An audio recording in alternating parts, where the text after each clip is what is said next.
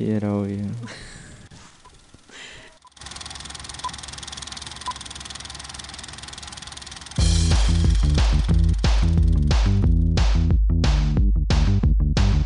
Bienvenidos a la sala oculta. Cine por descubrir.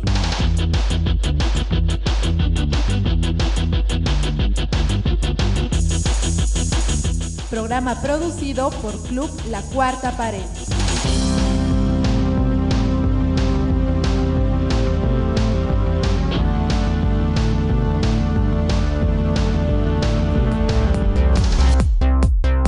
Todos nuestros oyentes, muy buenas tardes, espero que estén teniendo un muy buen día, yo soy Celeste y esto eh, comienza así, somos la sala oculta, como siempre, hablando de cine todos los viernes. Ya les dije, yo soy Celeste y estoy con Leonardo, ¿cómo estás? Um, ¿Qué tal? Eh, hoy es un día muy caluroso, ¿no? Caluroso y triste porque nada más estamos nosotros hoy día. Hoy día, lamentablemente, Diego no nos va a acompañar. Ahí nos ha dejado su comentario acerca del tema de la semana. Obviamente, se va a hacer presente de alguna manera. Sí. Pero no va a estar aquí en vivo, así que eh, esta, esta, semana nos vamos a encargar de hablar de Scream. Scream, la saga de Scream. Como la nueva película salió, la nueva que es como un una recuela, como dicen en la propia película. En la propia película.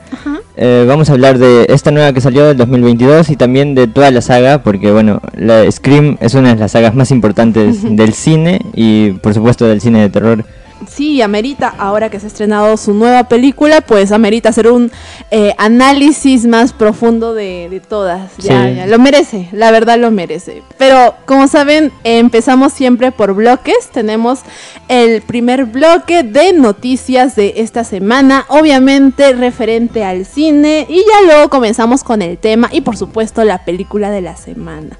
Comencemos con las noticias.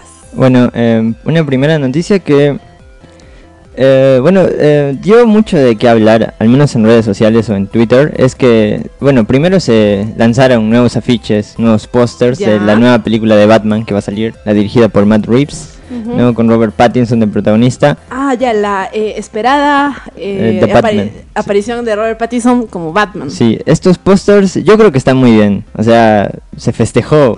Imagina lo devaluado que está el cine que hay que festejar que hayan buenos pósters. O sea, los pósters ya emocionan desde un inicio. Sí, estos están muy buenos. Eh, bueno, y también se oficializó que la, esta película nueva de Batman va a durar 2 horas 55 minutos. Lo cual me parece demasiado. 3 horas es un montón. Pero bueno, veremos a Robert Pattinson 3 horas. 3 horas. Y bueno, Paul Dano también está como el asortijo, que es el villano.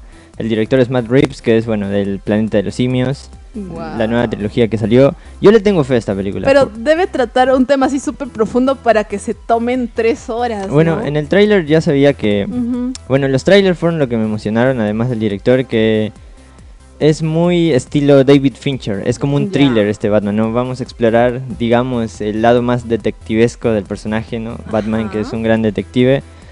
Y nada, eh, algo que destacar es que el guionista, además del propio Matt Reeves, que el director, también es Peter Craig, que es guionista de una película de la que ya hablamos aquí, se llama The Town, o Atracción Peligrosa, la película de Ben ah, Affleck, La, en la que atracan bancos, ¿no? Así que... Súper, súper, este... Súper recomendada. y también muy buena. Así que por eso le tengo mucha fe y que el director de fotografía es el mismo director de fotografía que Dune la película de Denis Villeneuve. La película que tú amas y Diego no. no, esa No, ah, es al revés. sí. A mí no me gustó, a Diego Pero te gusta la fotografía. Bueno, está bien. es que, claro, no, sí, la fotografía está bien. Es Greg Fraser. Trabajó con Villeneuve y ahora va a trabajar con Reeves en esta película de Batman. Así que yo le tengo fe. Se estrena la primera semana de marzo, así que todavía falta un mes. Falta un mes todavía. Más de un mes, sí. Y hay expectativa, al parecer. Yo tengo expectativa, sí. Mm, siempre me pareció una idea muy curiosa ver a Robert Pattinson como Batman, literal. Lo bueno también de esta película es que como no está ligado a este universo que están haciendo con Superman, el otro Batman de Ben Affleck, Aquaman, la, nueva de Flash que va a salir, entonces esta sí es una película eh, una película por sí misma, ¿no? Ah. Autoconclusiva, va a ser independiente. Independiente. Independiente de todo lo demás, ¿no? Como Joker en Wow. 2019. Ah. Así que por eso le tengo fe. Wow, y Joker de por sí es, es buenísima, es buenísima. Sí. Eh, ¿Alguna otra noticia en esta semana? Sí, este también, ya que estamos hablando de Batman y de Robert. Pattinson, eh, anunció, ¿Otra película? sí, Wow. esta vez va a trabajar con Bon Joon-ho. Bon Joon-ho, que es director de Parásitos. Ganadora del Oscar, y Memories of Murder. Exacto, ya hemos hablado de ya él hemos hablado anteriormente. de Bon Joon-ho, que es un directorazo. Y Robert Pattinson, eh, que ha sabido remontar su carrera porque, porque muchos creían que iba a quedar encajado en el rol del vampiro. Exacto, o sea, de tú Crepúsculo. escuchas el nombre Robert Pattinson y, y se te viene a la mente Crepúsculo, esa, ese personaje todo blanco Sí, y Edward. brillante de día. Sí, eh, pero bueno. Es difícil verlo en otros personajes, por eso cuando dijeron Batman se me hizo muy raro. Sí, bueno, yo a él ya lo tenía. Ha trabajado con grandes. Ha trabajado con Cronenberg, ha trabajado con James Gray. Eh, trabajó con Christopher Nolan en Tenet, aunque sea una terrible película. y bueno, ahora va a trabajar con Matt Reeves. Trabajó con los hermanos Safdie y ahora va a trabajar con Bon Joon-ho. Wow, Bon Joon-ho, tremendo director con eh, tremenda filmografía. Y corta. Y esta va a ser eh, una adaptación de la próxima novela de Mickey Seven. Ajá. eh, de Edward Ashton, que es Ujú. el, el escritor de esta novela, y sigue a un empleado desechable en una expedición humana enviada para colonizar, colonizar el mundo helado de Niflheim. Vaya, eh, extraña premisa. Sí, Ya- es tipo ciencia ficción, pero como es Bon Joon-ho seguro va a ser medio thriller también. Ujú, ¿Y hay algún ya tráiler? No, no, nada, ni siquiera se sabe el título de la película. Solo se Ay. anunció que Robert Pattinson va a estar en ella. Que va a trabajar con Bon Joon-ho y punto. Sí, y Vaya, punto. ya quisiera ver un tráiler. Sí, de hecho el libro, este libro ni siquiera ha salido, va a salir el próximo mes. Ah, Así que esta wow. película fácil llega de aquí a un año y medio, dos años. Ah, nos tienes una eh, noticia muy prematura. sí, Genial, es genial. que salió recién ayer y bueno. Vaya. ¿Qué más nos tienes de esta semana, Leo? A ver, eh, bueno, en estrenos no hay mucho. Yo vi la cartelera, hay una película llamada Gente 355, en la que están Penélope Cruz, están... Penélope Cruz. Sí, no tengo idea. Hay, Llama Hay- la atención. hay dos películas sobre aviones ahora en Cineplan. sobre Vaya. choque de aviones, no sé. Ajá. Pero lo importante es que la próxima, la próxima semana, eh, la próxima semana, el próximo jueves, se va a estrenar la, al menos en Perú, no sabemos si va a llegar a Tacna, Ah, ya. la película Nightmare Alley, Nightmare Alley. o El Callejón de las Almas Perdidas, la nueva película de Guillermo del Toro, que no hace una película desde Shape of Water, no, hace ya... Ah, el Shape of Water. ¿Cómo se llama en español? El espectro del... La forma del agua. La forma del agua, la forma del agua, muy buena película también. A mí me gustó, a mí me gustó mucho. Sí, a mí de- del Toro me gusta El laberinto del fauno. Ah, preciosa, preciosa. Y ahora Guillermo del Toro nos va a traer otra película. Eh, Tal vez para este año o de acá a dos años también. No, esta se va a estrenar la siguiente Ah, semana. Ah, eh, próxima semana Sí. se estrena. Qué bien, qué bien. Tenemos una eh, prometedora película.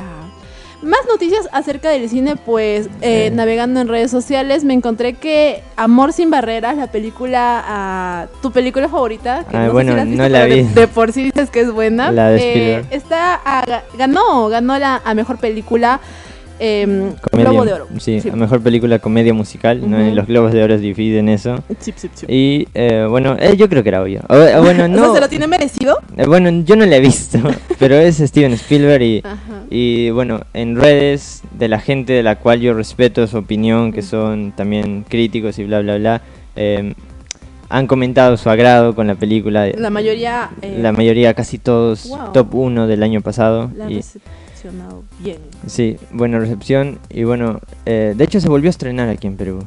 Ah, de veras, pero Sí. no en Tacna. No, no en Tacna, no. Ay, Solo está en algunos cines de Lima, en pocos, creo que cinco. O habría que eh, viajar hasta Lima para verla. Sí, y Debe ya- valer la pena, ¿eh? Bueno, yo iba a viajar para verla, pero no perdí mi DNI. Ah. Bueno, el- no sé cuándo llegará en Blu-ray, porque yo quiero verla.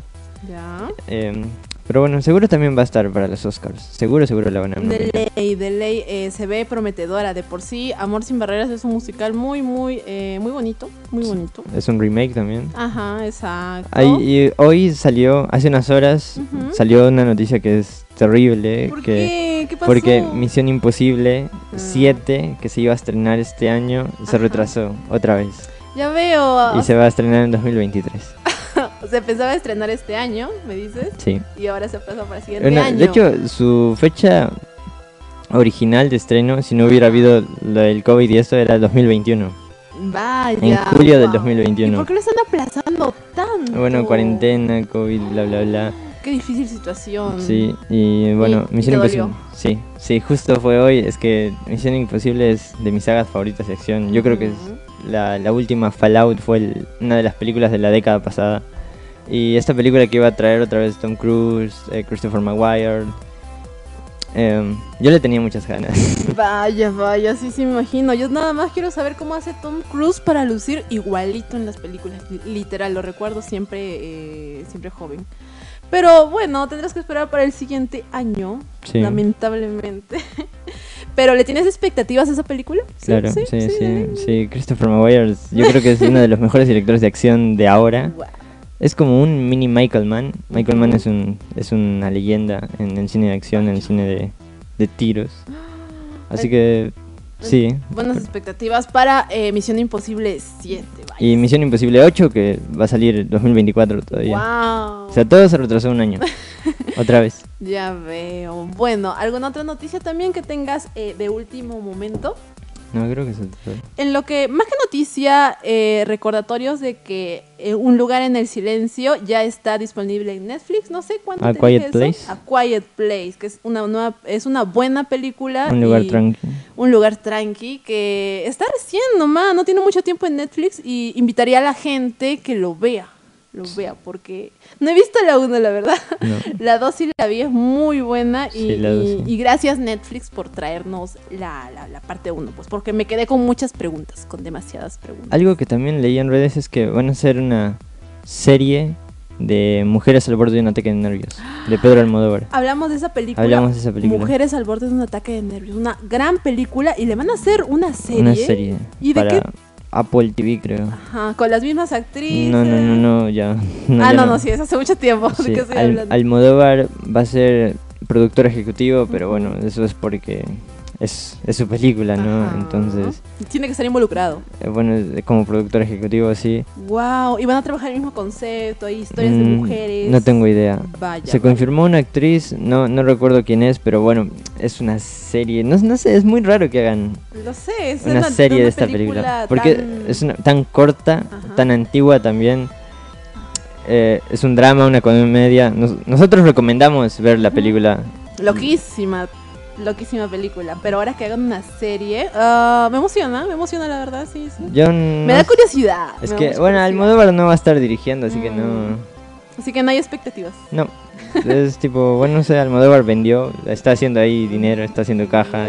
Necesitará plata el pobre.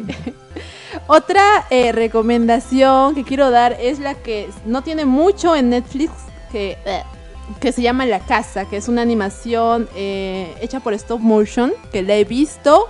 Es acerca de tres historias muy bonitas, muy raras, la verdad. Todo pasa en una casa y, es bastante raro. Incluso creo que ah, yo pensé que era para niños y no es para niños, para nada, para nada. Felizmente no lo vi con mi hermanito. Pero es muy buena, me encanta la animación de stop motion, se ve el trabajo y los detalles. Muy muy bonita, está disponible ya en Netflix, creo que tiene una semana si no me equivoco. Eh, y ya, más que una noticia es un recordatorio. Ah, sí, y con eso me hiciste recordar que Madres Paralelas de Almodóvar, ya que estamos hablando de Almodóvar, se va a estrenar en Netflix el siguiente mes, en, ah, yo febrero. que se había estrenado. El no, no, no, mes. sí, en, febrero todavía. Wow, de la cual ya hablamos aquí en nuestro primer episodio del año. Sí, mientras recordábamos todo lo del año, expresamos este disconformidades y también atributos de la película. Por, a mí me había gustado mucho la primera vez que la vi, luego cuando la reví para el programa bajó un poco, especialmente por el final y todo el tema de la dictadura que toma Almodóvar, que es una bajada de línea tremenda. Dijiste que los outfits te gustaron. Los outfits estaban muy buenos. Penélope Cruz se vistió muy bonito. Y las actuaciones también es increíble lo que hace Penélope Cruz y cómo Almodóvar crea los ambientes tensos y y el nivel de drama que hay. Así que yo creo que para ver está muy bien. Tipo próximo mes, así que. Sí, sí, o sea, si ya va a estar en Netflix. Para que la tengan en cuenta, sí. Súper accesible. Y creo que también van a meter otras al modo bar. Ay, leí, leí algo por ahí. ¿Cómo cuáles? No estoy seguro si es. Mujeres al borde de no te caen nervios. Wow, Lo que pasa es genial. que eh, varias de esas, el Almodóvar también están en Prime, así que no sé cómo van a compartir derechos, bla, bla, bla. Ay, bueno, pero Netflix está rifando porque está metiendo mucho contenido, mucho, eh, mucho contenido últimamente, lo veo muy activo. Y ya, esos fueron, esos fueron, eh, fueron las noticias, recomendaciones, estrenos a considerar y La ya. actualidad del cine. Ajá, exacto. Sí. Y vamos a pasar ya al tema de la semana. Scream. Scream, Scream. el tema de la semana, como les dijimos, era eh, la saga de Scream. Porque. Scream, ¿cuántas películas son? Eh, cinco ya. Son, ah, con estas son cinco. Con estas son cinco. Con el- la, la estrenada este año son cinco. Y vamos a hablar, pues, en, en una vista general. Sí, de Sí. toda la saga y Sí, luego nos adentramos en la película que, que está en cines ahora para que puedan verla. Nosotros ya la vimos. Diego también ya la vio. No está con nosotros, pero nos compartió un PDF con... Con sus comentarios que estoy obligada a leer. Muchas gracias. Sí, algunos comentarios generales de la película y bla, bla, bla. Ajá. A ver, ¿cómo se puede empezar a hablar de Scream?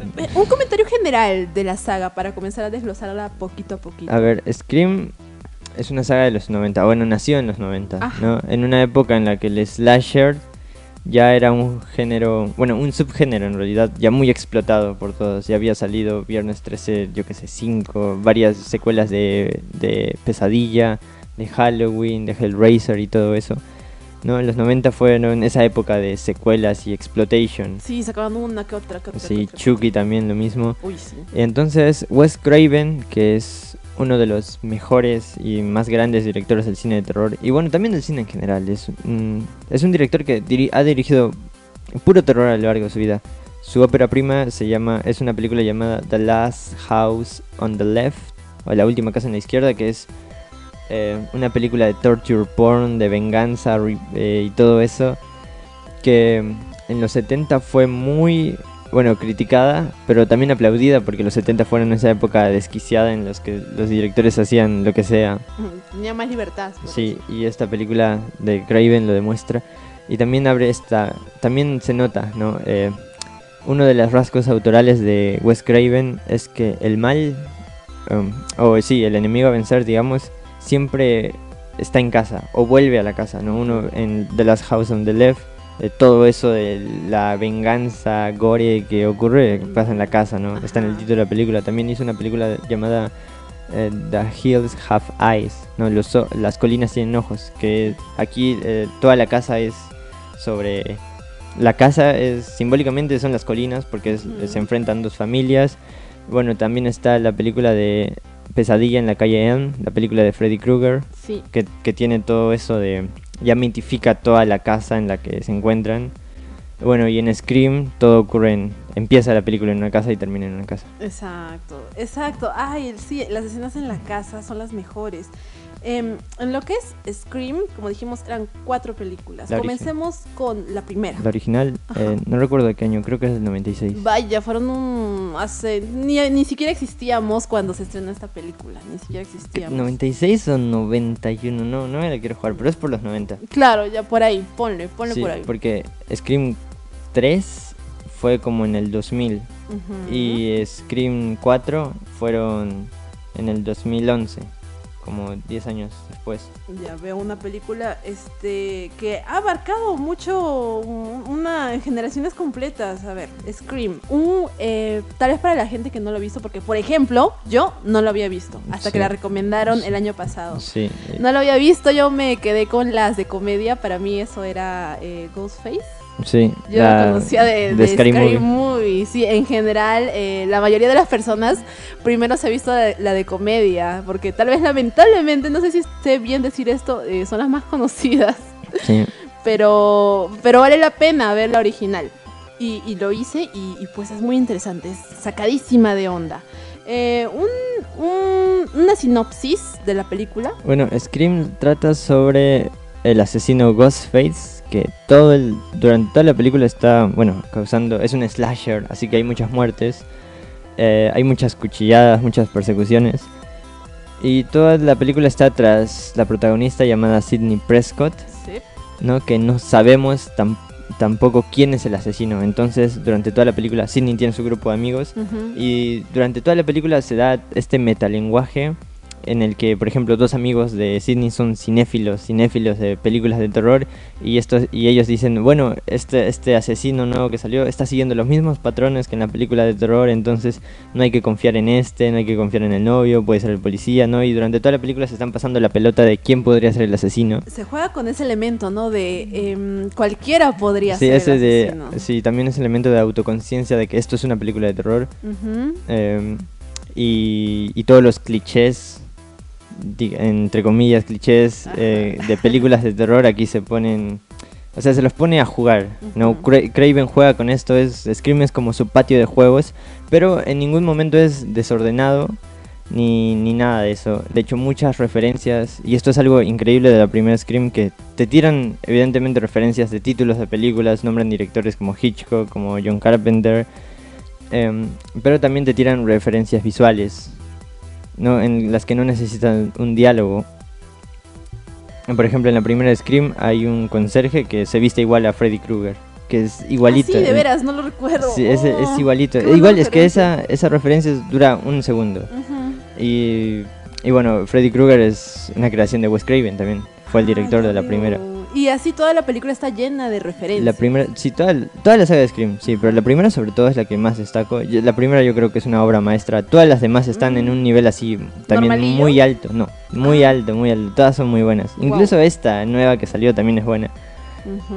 Según Diego, pues voy a leer su comentario. La primera, la que inició todo, ¿qué se puede decir? La mejor de todas. Pues concuerda contigo, Leo. Eh, la más inteligente, con un gran opening, se refiere al inicio. Sí, por supuesto, es una escena que eh, marcó, marcó y, es un clásico. Pues, ¿cuántas referencias se han hecho eh, con esa escena? Em, la introducción de varios personajes y muchos momentos icónicos. Efectivamente, efectivamente, estamos de acuerdo contigo, Diego. Continuamos con eh, una... Bueno, Diego acá me mandó un comentario de cada película, así que tendremos que hablar de cada una. Bueno, Scream 2 es la secuela, en esta también se trabaja en el juego del doble. Fue estrenada en, el 97. Ya. Exactamente. Y bueno, esta yo creo que está casi al nivel de la primera. Wow, o sea, no decepcionó al parecer. si, por ejemplo, toda la secuencia que es dentro del teatro, no ya es autoconsciente que la revelación de quién es el asesino sea en, un, en un escenario de teatro. En la primera, supuestamente el asesino ya murió, o sea, o ya lo atraparon. Sí. Pero en una segunda regresa. En una segunda, Ghostface regresa, no es el mismo asesino en la primera, evidentemente, pero es... Es un personaje. Es un personaje relacionado al asesino de la primera. ¿No? Entonces se nos da la revelación, la revelación en un teatro y esta autoconciencia de que todo, toda la película no es Scream y es consciente de, de ser la secuela de Scream. Entonces la revelación se da en un teatro, que en un teatro justamente es como una puesta en escena. ¿no? Mismo, eh, todo el plan de, del Ghostface también es una puesta en escena para llevar a, a Sidney al teatro y bueno, la revelación y lo que significa hacer una película y todo eso. Sigue molestando a nuestra pobre protagonista, vaya. Em, eh, según palabras de Diego, gran opening otra vez donde se nos presenta a esta... A, a Stab. Sí, Stab es una película que hacen dentro de la película. Ah, ya, veo. La película basada en lo que pasó en Scream 1. O sea, hay una película dentro de una película. Sí. Vaya, una gran jugada y una idea muy divertida que sigue siendo relevante. Juega bastante con el tema de ser secuela. Es consciente que es una secuela y ver si se repite o no eh, lo mismo que la primera. Ya veo. Gran película Scream 2. Todavía eh, está en mi watch list. Tengo que verla. Con Scream 3 pasa lo mismo, es mejor que la 2 o tal vez que hay un declive. Yo creo Scream 3 yo creo que las de las cuatro es la peor. O sea, no peor, sino menos buena, digamos. Yo la vi ayer y lo que pasa es el guion. El, toda la saga de Scream, o bueno, las primeras cuatro, excepto la tercera, fueron eh, de guionista estuvo Kevin Williamson. O sea, la 1, la 2 La 1, la 2 y la 4, que justamente son las mejores. Además de Craven, obviamente Craven dirige como un dios durante toda la saga. Eh, el guion de Kevin Williamson ayudaba mucho. Eh, Se complementaban bastante bien. Sí, para toda esta lectura meta y todo lo que pasaba a nivel de trama. ¿no? En la 3 Kevin Williamson ya no está. Y se nota, se nota que su ausencia. Hay algunas cosas que no terminan de encajar respecto a trama, pero también pasa que la 3, al ser el final de una trilogía y al ser también dentro de la película estar conscientes de, son, de ser el final de una trilogía, no hay un personaje que nos muestra un video y que en ese video nos, nos da explicaciones de otra vez las reglas de las trilogías, ¿no? de la tercera parte, ¿no? y nos dice que en esta ocasión va a ser más inverosímil, ¿no? el villano eh, es, va a ser más difícil de matar, ¿no? y se muestra porque, porque diegéticamente están usando un chaleco antibalas durante la película.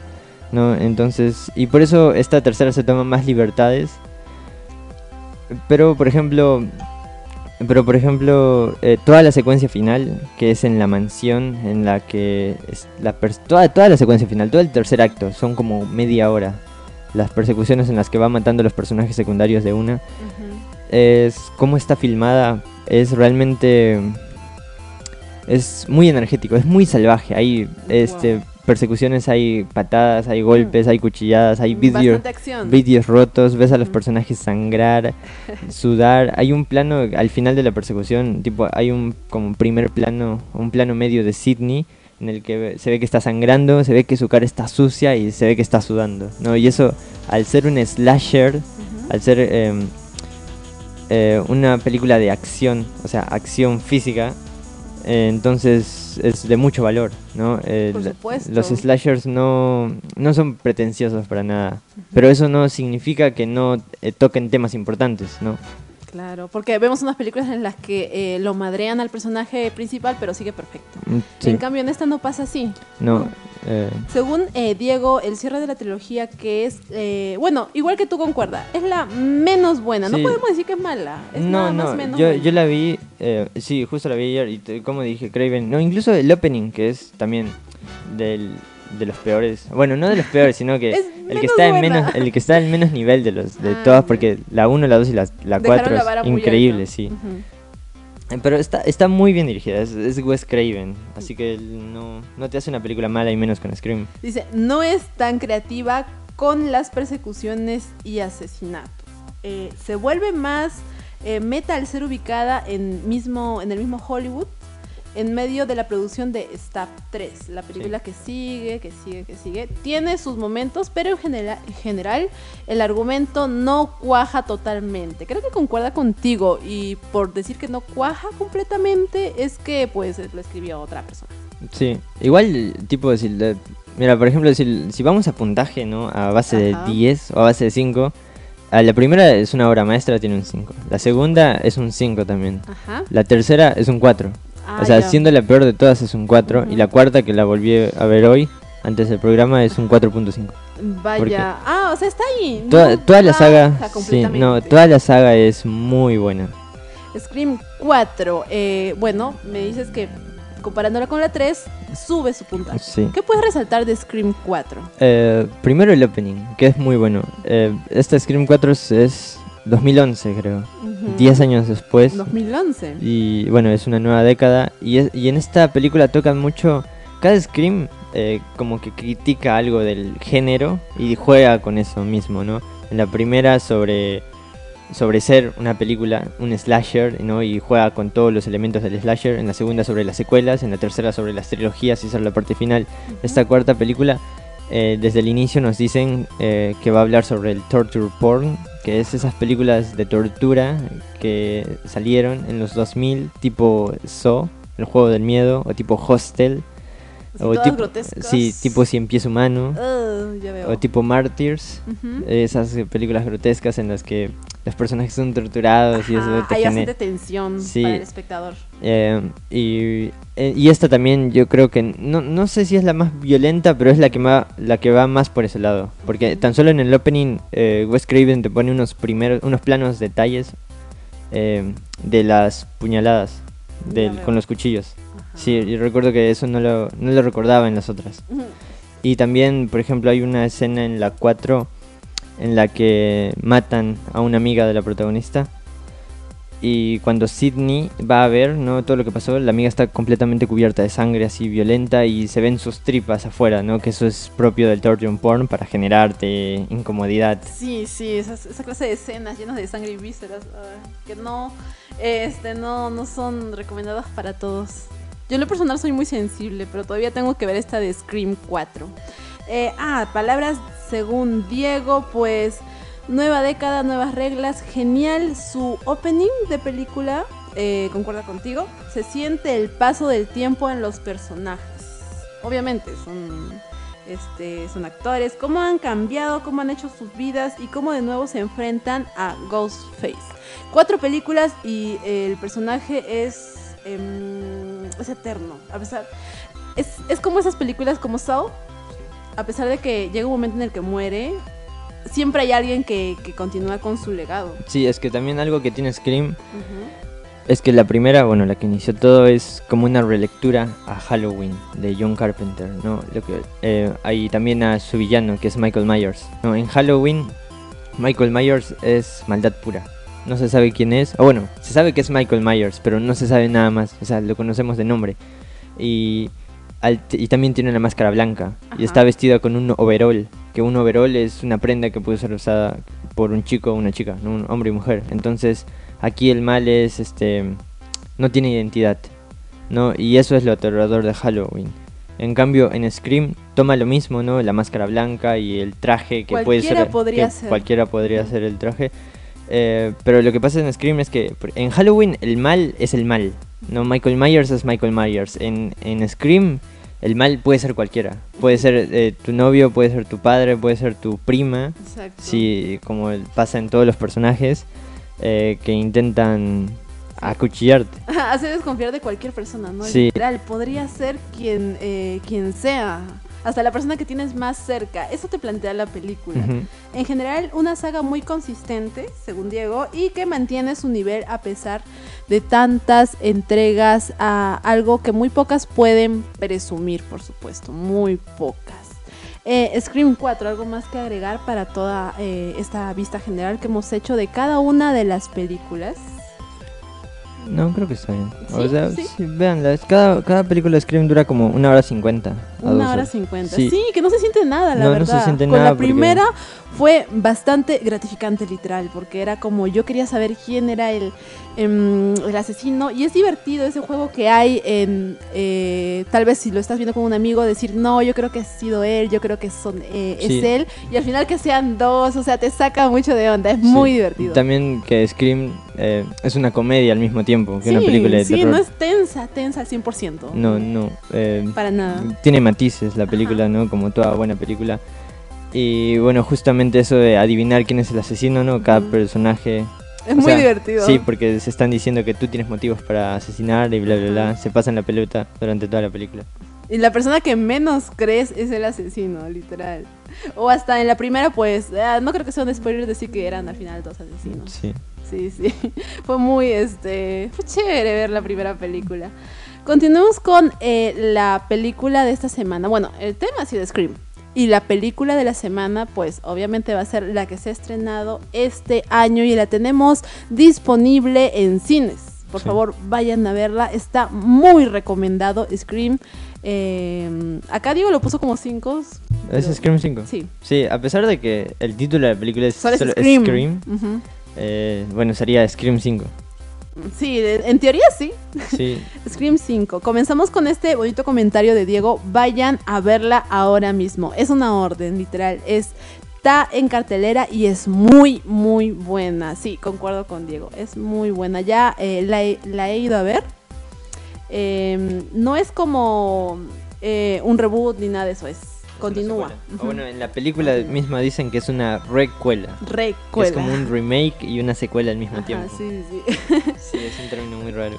Entonces, eh, comencemos a hablar de, esta, de este estreno. Ya, a ver. Wes Craven ya no está con nosotros. Falleció hace varios años. sí, sí, tienes razón, tienes Así que eso bueno, que no esté Wes Craven en la cabeza de Scream y tampoco que haya sido el guionista Kevin Williamson otra vez. Eso eh, en un principio a mí me... Te bajoneó. Sí. O sea, ¿no le tenías mucha fe a esta película? No. Vaya, ya veo. No, tenía... Ser expectativas mejor para no, no, tenía, no tenía muchas expectativas, porque en el tráiler estaba bien, pero también se notaba ese filtro que le ponen ahora en las películas eh, de terror, ¿no? Que uno ve la primera Scream y es todo iluminación. Eh, ahora en las películas de terror se les pone como un filtro cálido, un filtro frío, dependiendo de lo que quieras generar. Eso a mí no me gusta mucho, pero bueno, eh, se, ve la diferencia. Se ve mucho la diferencia. Tal vez quiere ir más acorde a, los tiempos en los que estamos ahora. Mm, claro, porque así es más fácil para mm. ellos, pero bueno. sí, no, le fueron fiel. Tal vez en ese aspecto no le fueron fiel a la franquicia, a la, a la saga. Bueno, es que también se entiende. Es que también, porque Scream es dirigido por Wes Craven, ¿no? También ponerlos a competir es perder, definitivamente. Wes Craven, cualquiera, Wes Craven a cualquiera le, le pasa, le da 10.000 vueltas. Ya veo. Los directores son, son dos. Tenían una gran tarea, una eh, enorme responsabilidad de los que están haciendo Scream, los que hicieron Scream 5. Sí. Comparado con lo que ya hay, con las cuatro películas que ya hay. Claro, no, no es que iban a arruinar la saga, porque bueno. Pero corría riesgo de si, es que no estaba él, tal vez corría riesgo de arruinarla, pero no fue así. Pero no, sí, yo creo que le salió bien, o sea, le salió normal. Los directores son dos, eh, Matt Bettinelli Olpin y Tyler Gillett, que ambos hicieron una película en 2019, son directores de poca experiencia, no hicieron muchas. En 2019 sacaron una película llamada Ready or Not. Boda Sangrienta, creo que es en español. ¿También del mismo género? Es, es terror. Es terror, comedia. También va mucho en relación con Scream. De, ah, de que en esta película también hay persecuciones. Los personajes son medio caricaturescos. Juega mucho. Eh, con los clichés, bla, bla, bla. Eh, yo creo que Raider or Not es más o menos fallida. ¿Sí la has visto? Yo sí la vi. Por la dirección más que todo, ¿no? Es como una película de escondidas, pero eh, no nos presentan el espacio primero, entonces no se crea suspenso, porque es todo como un estallido. No, no, me sale la palabra ahora. Es todo repentino. Repentino, Sí. Mm. Porque el suspenso, el, suspenso se crea cuando nosotros le damos, bueno, cuando el director le da información a la audiencia y no a sus personajes. No es mucho, se utiliza mucho este ejemplo de Hitchcock que eh, digamos que una pareja está sentada en el sofá charlando, ¿no? Y de la nada explota una bomba, ¿no? Y eso sería como un shock, nada más. Pero en cambio si primero el director nos muestra que hay una bomba debajo del sofá y luego vemos a la pareja discutiendo, entonces ahí hay información que el espectador sabe y que, el, que los personajes no. Exacto, crea una tensión en que tú sabes pero no puedes decirle a los personajes. Sí, ahí se crea suspenso. Ya veo. No, en cambio en Ready or Not, eh, como es jugar a las escondidas porque el personaje principal se tiene que escapar de esta familia que lo quiere matar. Pero no nos presenta en el espacio, entonces, por ejemplo, abres una puerta y ahí está, yo que sé, el tío y el suegro de esa familia que la quiere matar, ¿no? Y eso sería un shock. Pero también la película tiene mucho esto de que juega con la comedia. Entonces, medio que sale bien, pero no tanto. Aparte es una película que es muy oscura. Es, muy oscura, o sea, está mal iluminada. Ah, ya veo, ya veo. pero tienen entonces experiencia en lo que es, eh, entre comillas, el terror. En terror comedia, sí, más o menos. Ya veo, entonces tenían, eh, con esta experiencia hicieron Scream 5. Sí. Eh, a pesar de tener nuevos directores, estos le hacen justicia a la saga y la tratan con respeto. ¿Estás de acuerdo con eso? Sí.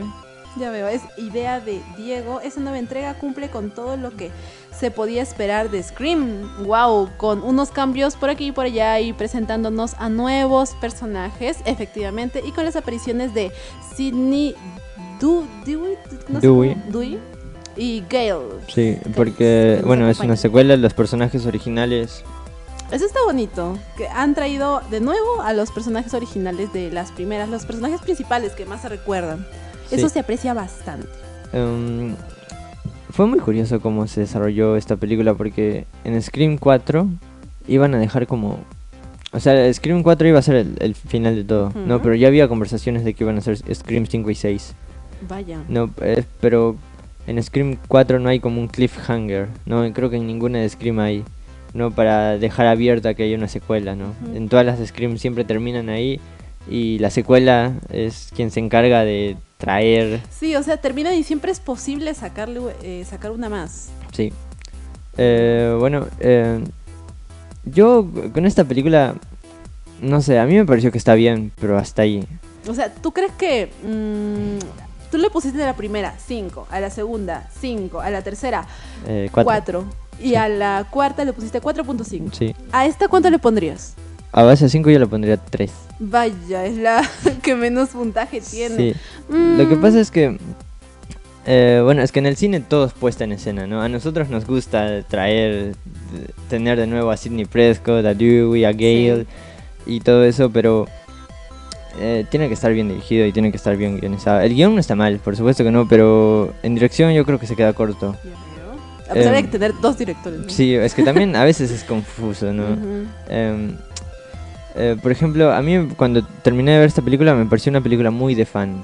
O sea, muy de fanático. O sea, se nota que a los directores les gusta mucho Scream, ¿no? Y respetan, respetan lo que hizo Craven. Pero, por ejemplo, esta, esta película, aún Spider-Man No Way Home, que también es como una película para fanáticos de Spider-Man, no, es, no, hay fanáticos. No, hay mucha diferencia mm. en, en lo que cuentan, o bueno, en lo que significa. Ya veo. Esta entrega eh, se encarga de pasarle la antorcha a una nueva generación. Hablamos de los nuevos, personajes, Samantha, Tara y compañía. Y también de darle un cierre a los antiguos personajes. No quiero dar ningún spoiler, pero eh, sí, es así. Sí, eh, algo que me gustó justo de eso es que aquí Dewey se ve como un como un héroe crepuscular. Tipo es, es que Dewey es como el sheriff, ¿no? Y es esta relación del western de que el sheriff ya está viejo. ¿no? Que justamente Dewey es quien más ha sufrido en toda la saga. En cada película siempre es el que termina más, más golpeado, más acuchillado en el hospital. Tremendo personaje. en esta te encariñas mucho con él. Eh, sí, es muy gracioso. Y no, ese toque que le dieron, tipo Clint Eastwood a Dewey, me gustó mucho. No, justamente a Dewey lo vemos eh, totalmente estancado al principio de la película, ¿no? Cuando lo van a buscar por ayuda, porque está viviendo como en un remolque, ¿no? Como en esos en esos lugares en los que no es una casa, pero es como todo chiquito. Sí, en el que se puede transportar, ¿no? Es justamente, pero está ahí estancado en Woodsboro y está viendo a Gail en las noticias. Porque creo que se habían separado. Sí, se habían, se habían casado y luego se separaron en esta película que que todavía piensa que es como parte de su vida. O sea, estaba un desastre, estaba hecho un desastre, pobre. Sí, porque ya ni siquiera trabaja, cojea, no, ya está viejo. Está viejito, pero eh, bueno, sacará eh, todo su arsenal y todas sus, habilidades en esta nueva película. Em, a ver, ¿qué más decía? Ah, también otra cosa es que, bueno, justo, ¿no?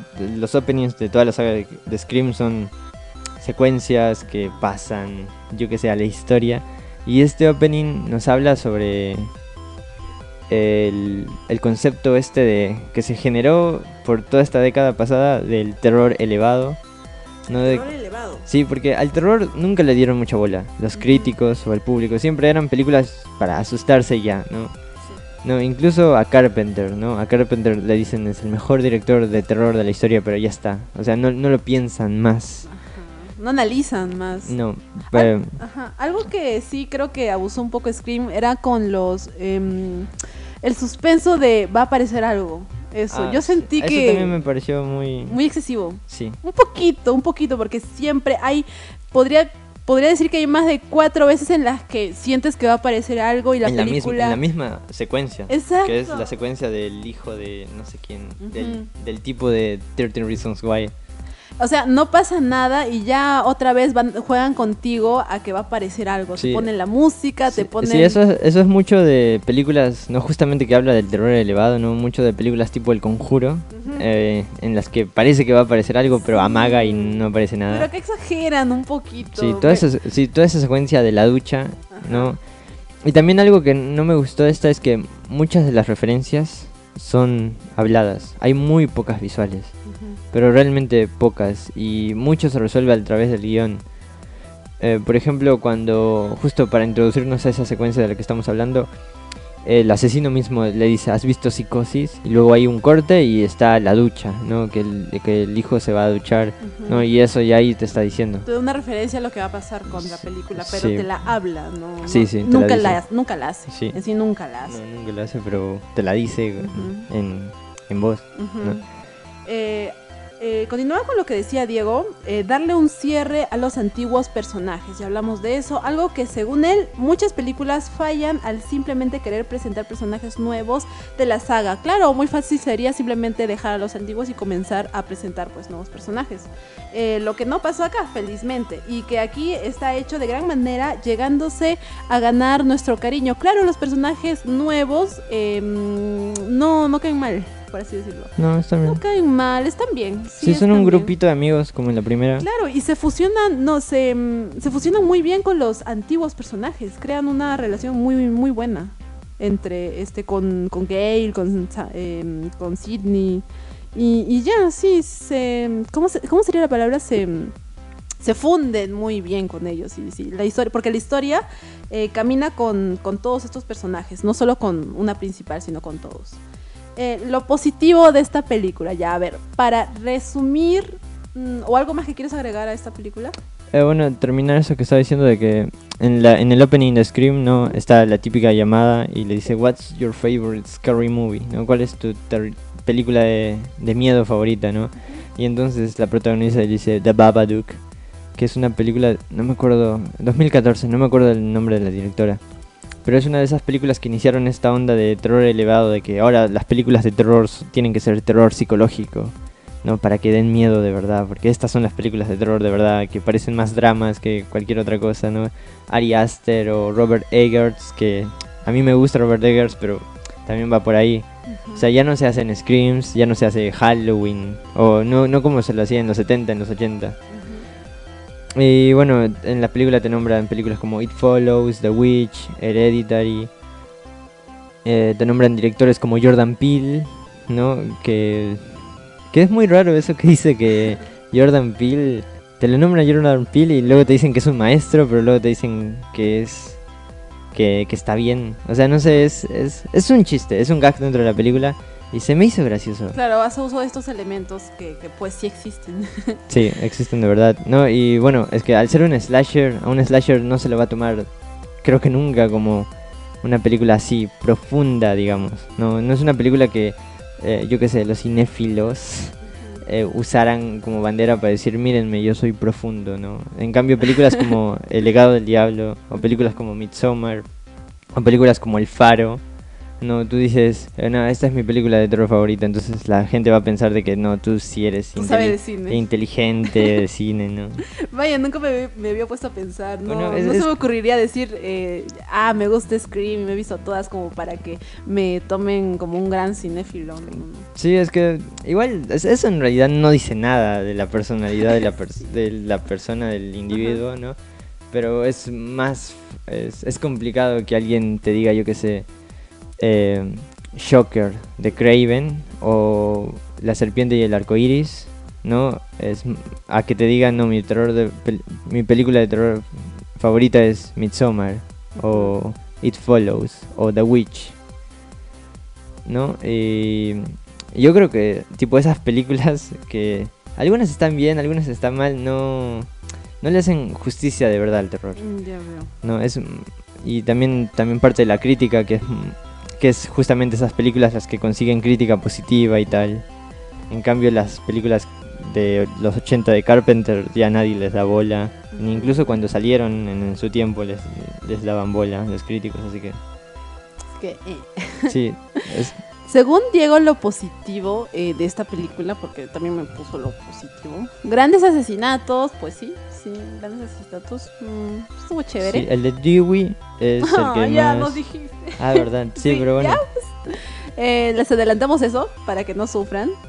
eh, sí, fue el más épico. el más épico. obviamente, un personaje eh, ya con tantos años en la saga que se nos vaya de una manera épica. Le hicieron, lo hicieron con respeto.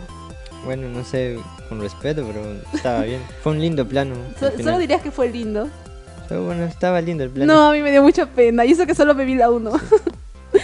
Eh, Ghostface regresa a lo grande, efectivamente, intenta cosas nuevas, ya veo, cosas nuevas. Sigue teniendo ese humor característico, sigue siendo autoconsciente, autoconsciente. Eh, deja todo servido para más entregas. ¿Tú crees que haya más entregas? Sí, ¿no? Yo creo que sí. Pero yo, eh, si hay más, yo, si hay más películas de Scream, no quiero que la dirijan ellos. Vaya, fuertes declaraciones. Yo quiero que la dirija. Siempre me hubiera gustado ver a Tarantino dirigir Scream. Tipo, quiero que Tarantino. No, Tarantino dijo que iba a hacer 10 películas y no sé qué. Tarantino qué ha dirigido eh, para hacernos Pulp Fiction, Once Upon a Time in Hollywood, las películas de Kill Bill, Jackie Brown, Bastardo sin Gloria, Dead Proof, eh, Django sin cadenas. ¿Y tú prefieres que lo dirija él por? Eh, porque quiero que se prueben el terror. y, siendo Scream una película de cinéfilos, digamos, eh, y Tarantino siendo una de las personas que más sabe de cine. Wow, sería eh, una excelente combinación. Sí, porque yo, yo sé que Tarantino no, no se iría por el lado del fan frenético. Porque Once Upon a Time in Hollywood, que es una película eh, cuyo verosímil está dentro del Hollywood del 69, ¿no? Eh, eh, no, no, no, es, no es eso, es como un Tarantino más contenido, no es el Tarantino de Pulp Fiction, no, no es el Tarantino de Kill Bill. Entonces, yo creo que... Que sería el excelente, eh, el director ideal. A, mí me gustaría, para, porque quiero que, se, quiero que se prueben el terror y Tarantino es dirigiendo es Jesús. ya veo, vaya, sería genial entonces cualquiera, eh, no, cualquiera menos esos, ay perdón, estos directores no, hicieron, un buen trabajo. Bien, sí, están bien. sí, están bien, pero. Pero te gustaría. Un director de verdad. o sea, un director. Qué cruel eres, Leo. Un director tipo que ya esté consagrado. Ah, ya, tal vez eh, fue una tarea grande. Lo hicieron bien. Ahora siéntense, niños. Pasémosle la, la, eh, la responsabilidad a alguien con experiencia. Sí, claro. Sí, sí, sí, sí. Porque también, es que también Uh, había un rumor, que esto lo leí por internet, es completamente inchequeable. Fuente Arial sí, tipo... Fuentes de Ortiz. Sí, fácil, es inchequeable, pero es que Tarantino, en, los 90, ¿no? Antes de que Tarantino se hiciera conocido, él ya era conocido como un gran guionista, porque escribió el guion de una película, no me acuerdo de cuál... Eh, no, no me acuerdo de cuál, pero era una película así romántica muy conocida de los 90.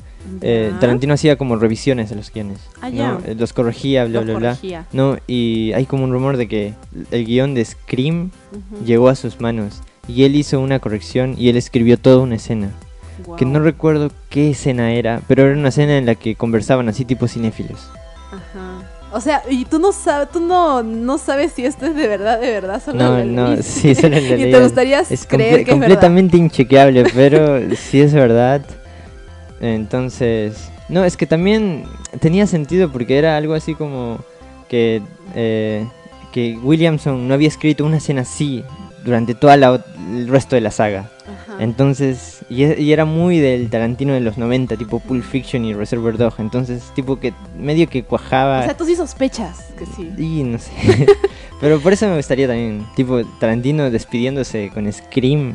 Mm. Estaría muy bien. Aparte porque la siguiente película de Scream lo leí que iba a, iba a continuar no con esta, sino con lo que dejó en la 4, en la última de Wes Craven. Entonces eh, Tarantino digamos que iba medio a ignorar esta que sacaron, aunque estoy seguro que a él también le gustó, entonces pero iba a continuar con Wes Craven, o sea, con directo de la 4. Así que hubiera hubiera estado interesante. Hubiera estado interesante, aún así este no cuesta nada soñar. Así que quién sabe. y a lo mejor y se nos cumple el sueño. Eh, lo malo, eh, lo malo de Scream 5, para terminar. Eh, quizá los nuevos en la saga se perderán de muchas cosas que se dicen y no se dicen dentro, de la película, según Diego. algo malo de esta película es que mm, personalmente yo, Celeste, lo único malo que veo, o sea, no malo, simplemente mm, hasta yo sentí un poco de Em, de excedido los, las escenas en las que, como les dije, iba a pasar algo y no pasó. Solo eso. Luego de eso lo disfruté mucho. Pero dime tú, ¿qué crees que es eh, fue lo negativo? ¿Alguna cosa mala? Aparte de los directores. que no es malo, malo, pero ya. Eh, muchas referencias habladas. No, hay algo, que, hay algo que me gustó mucho y es uh, Once Upon a Time in Hollywood. la película de Tarantino. Hay una referencia a la película de Tarantino. Ah, ¿de veras? Sí, es la asesina del final. Sí, es una actriz que había trabajado con Tarantino en Super in Hollywood.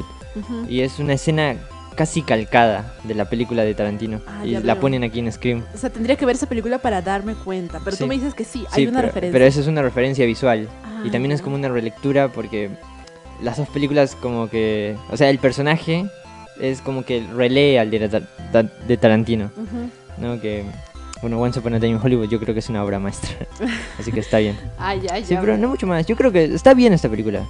Yo le pongo un 6 de 10. 6 de 10. Y yo creo que Eh, está pero bien bajó para ir al cine. rotundamente la, la puntuación. Bueno, es que Wes Craven es Wes Craven. Ya. Sí, así que está bien. Sí, no sé. luego otra cosa mala que le haya visto en la película, eh, mala no, sino yo recuerdo que en la película hay una dedicatoria al director. Ah, al Sí, final. eso me pareció muy bonito. Sí, a mí también. Luego de eso, algo malo, malo, eh, no, no. No, siento que estuvo, estuvo genial. estuvo si sale una, una sexta, me encantaría verla. Tú, este, Leo, algo Eh, negativo, algo más negativo. No, no, está- creo que está bien. Sí. Ya Sí. hablamos mucho. También Sí. recomendar, eh, por supuesto, la filmografía de Wes Craven, que es un gran director. Y que hay una película de él llamada Cursed del 2009, que es sobre hombres lobo. Es como Scream, pero con hombres lobo. No. Wes Craven estuvo haciendo como que Scream toda su carrera. Porque en la última que dirigió de Pesadilla, que se llama New Nightmare, también juega con el metalenguaje. Así que, y eso fue antes de Scream. Así que, así que está todo bien.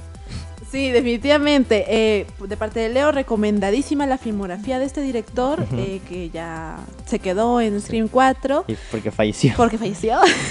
y este Scream 5 le dirigen dos nuevos directores, muy buena, recomendada, así que vayan a verla al cine. Hemos terminado con el programa de hoy. Esto ha sido La Sala Oculta. Despídete, Leo, de nuestros oyentes. Eh, buenas tardes. Buenas Hasta tardes. luego. Hasta luego. Y esperemos, eh, los esperamos el siguiente viernes acá en la sala oculta. Cine por descubrir. Yo he sido Celeste y espero que Diego nos acompañe la siguiente semana. Cuídense mucho y hasta el siguiente viernes. Chao, chao.